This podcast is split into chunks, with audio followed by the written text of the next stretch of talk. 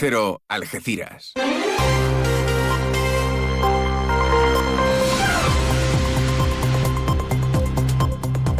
Más de uno. Noticias del campo de Gibraltar con Alberto Espinosa. Muy buenos días, señoras y señores. Tiempo para conocer la información del campo de Gibraltar en este jueves 23 de noviembre de 2023.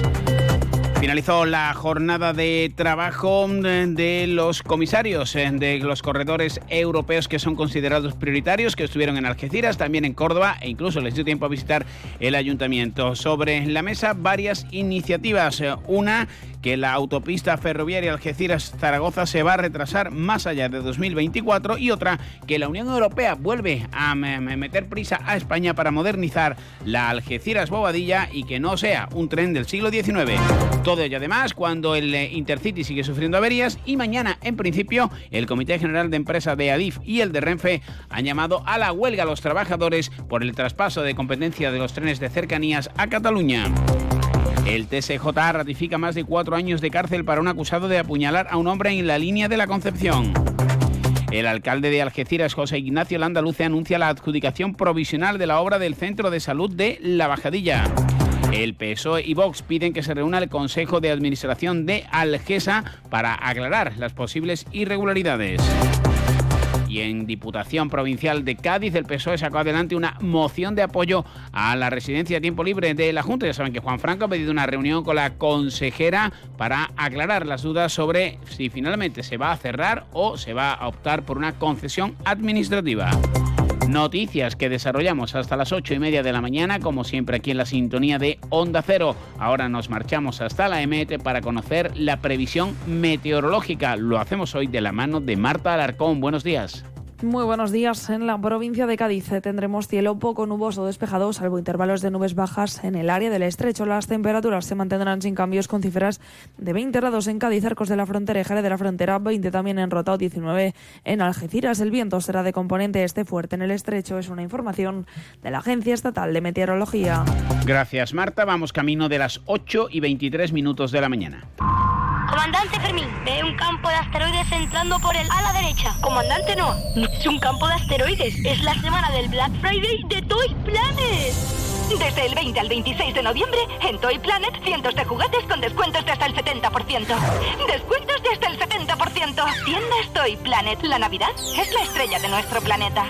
Juguetería Toy Planet. Estamos en el centro de tu ciudad, en Algeciras, La Línea, Los Barrios y Tarifa.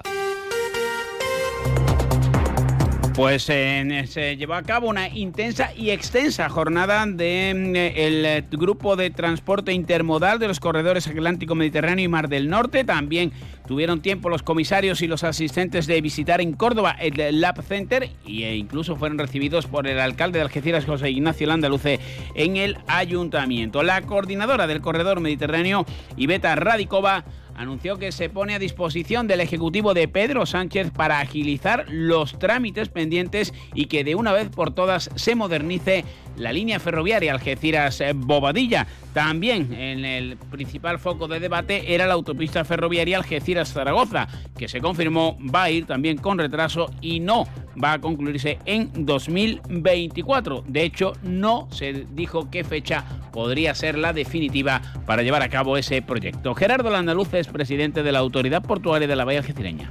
Desde el puerto de Bahía Algeciras impulsamos la intermodalidad del transporte marítimo y de nuestros tráficos para ser más competitivos y también más sostenibles medioambientalmente. Nuestro objetivo principal es analizar y acelerar los trabajos de la autopista ferroviaria Algeciras-Zaragoza y su conexión con otras autopistas ferroviarias del centro de Europa. Y para ello, hoy más que nunca, es vital y urgente la modernización de la infraestructura Algeciras-Bobadilla y también su electrificación.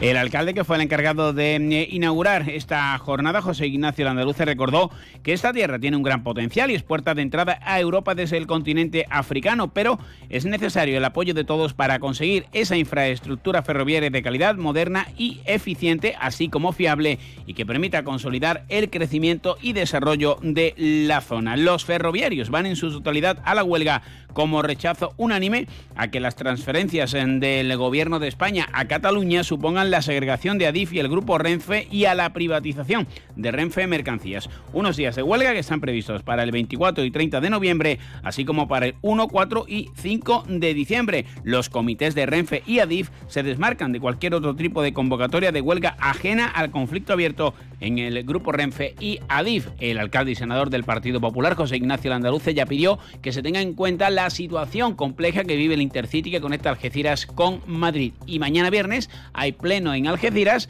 De hecho, el Partido Popular va a presentar una moción en torno a las infraestructuras ferroviarias. Javier Vázquez. En defensa de nuestro tren y especialmente de ese tren para los pasajeros. Es un servicio que ha empeorado mucho en los últimos cinco años con el gobierno de Pedro Sánchez y entendemos que es hora de poner fin a esa continua decadencia de nuestro tren. Hemos estado este año cinco meses sin conexión directa con Madrid y después hemos tenido desde el 17 de octubre que se reanudó esa conexión continuos retrasos. El primer día fue una hora y veinte a partir de ahí se han ido encadenando esos retrasos por distintos motivos. El nuevo centro de salud de la Bajadilla sigue avanzando eh, con la mm, autorización de la Junta de Andalucía que ya ha adjudicado de manera provisional la obra en varias ofertas que se han presentado. Tendrá una ubicación en terrenos cedidos por el ayuntamiento, contará con una superficie de 1.800 metros cuadrados. Andalucía. La, la Junta de Andalucía en proyectos que va a hacer de eh, inversiones sanitarias, sanitarias hay más de 70 millones de euros. Nunca, nunca se había invertido tanto, ni nunca había habido tanta obra. Porque si uno va al Hospital Punto Europa ahora, ve que hay dos edificios que se están haciendo.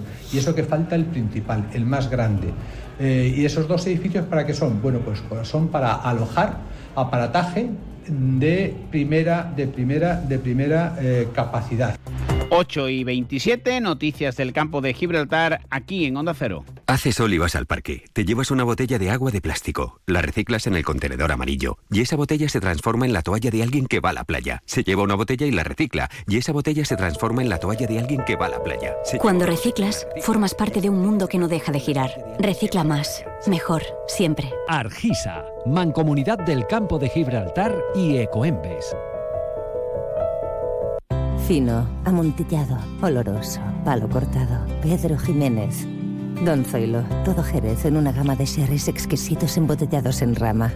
De la forma más natural, manteniendo toda su intensidad, sabor y color. Gama Don Zoilo 15 años, de bodegas Williams ⁇ Humbert. Somos Jerez. Disfruta con un consumo responsable. En la línea de la Concepción, además de las dudas en torno al futuro de la residencia Tiempo Libre, el ayuntamiento ha resuelto la adjudicación a la empresa Drainsal de la ejecución de la segunda fase del proyecto Ciudad Amable que afecta al entorno de la Plaza de Toros y el Paseo de la Velada. Unos trabajos que conllevan la urbanización de las calles anexas para darle un sentido unitario a todo el entorno. También se va a poner en marcha la nueva pavimentación del pasaje Feria e inmediaciones del Paseo, Compañía Teatro Benavente y Calle del Teatro, incorporando una pérgola lineal de acero galvanizado.